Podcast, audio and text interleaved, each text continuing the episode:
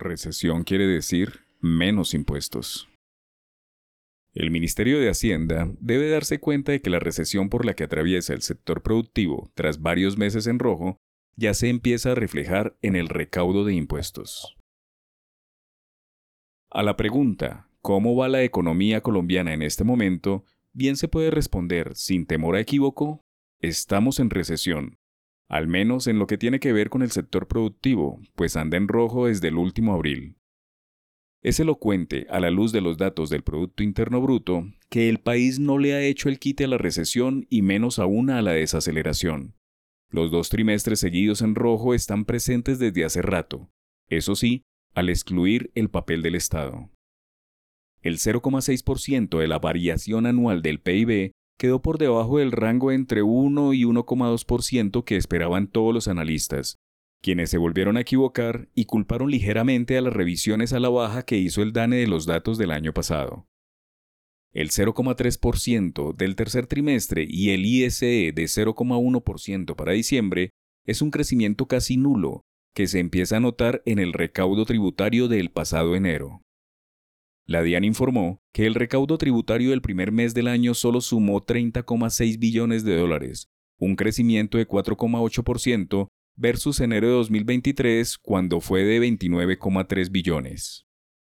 Si a la cifra se le aplica la inflación 8,35%, hay una caída técnica, hipótesis expuesta por antiguos técnicos de la Dirección de Impuestos, pero que refleja la primera hipótesis de que la economía colombiana atraviesa por una recesión, al menos si se ve desde la óptica del sector privado.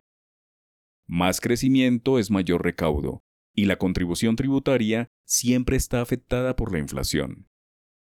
Otra variable que refuerza la premisa de que Colombia atraviesa una recesión no aceptada es que en enero se pagan los impuestos de las ventas que se hicieron entre noviembre y diciembre, también las retenciones en la fuente de diciembre, que se suman a toda la movida de consumo de las fiestas de fin de año, pero las cifras no parecen ser las mejores, y en términos de impuestos no hay revisión a la baja o al alza como lo hace el DANE. Lo que pasa con los montos de impuestos es la única realidad económica. A mayor crecimiento, más impuestos y viceversa, menos PIB, menos tributación.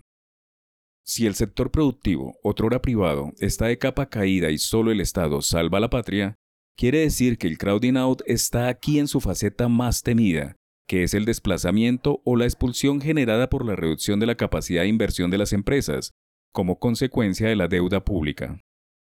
fenómeno que sucede cuando las empresas y el sector privado en su conjunto ceden su espacio a los actores del Estado o agentes públicos. Se da cuando la intervención del Estado en uno o varios sectores opaca sustancialmente al resto del mercado, puede darse en la oferta o en la demanda. Sin una actividad privada bien sustentada y elocuente, se caen los impuestos y el mismo Estado deja de experimentar crecimientos, pues los dividendos de las empresas públicas no son grandes. Es probable que si no se repara el crecimiento de la economía entre enero, febrero y marzo, la caída en los impuestos aumente, el aporte del Estado al PIB se fracture y 2024 sea más malo de lo que pinta en términos de aceleración de la economía. El Estado genera bienestar subsidiando servicios, administra una que otra empresa pública que no da dividendos, excepto Ecopetrol o ISA, una situación miope que, si se mantiene, llevará a la parálisis total si no actúa consciente del aporte de las empresas en los impuestos y en la generación de empleo.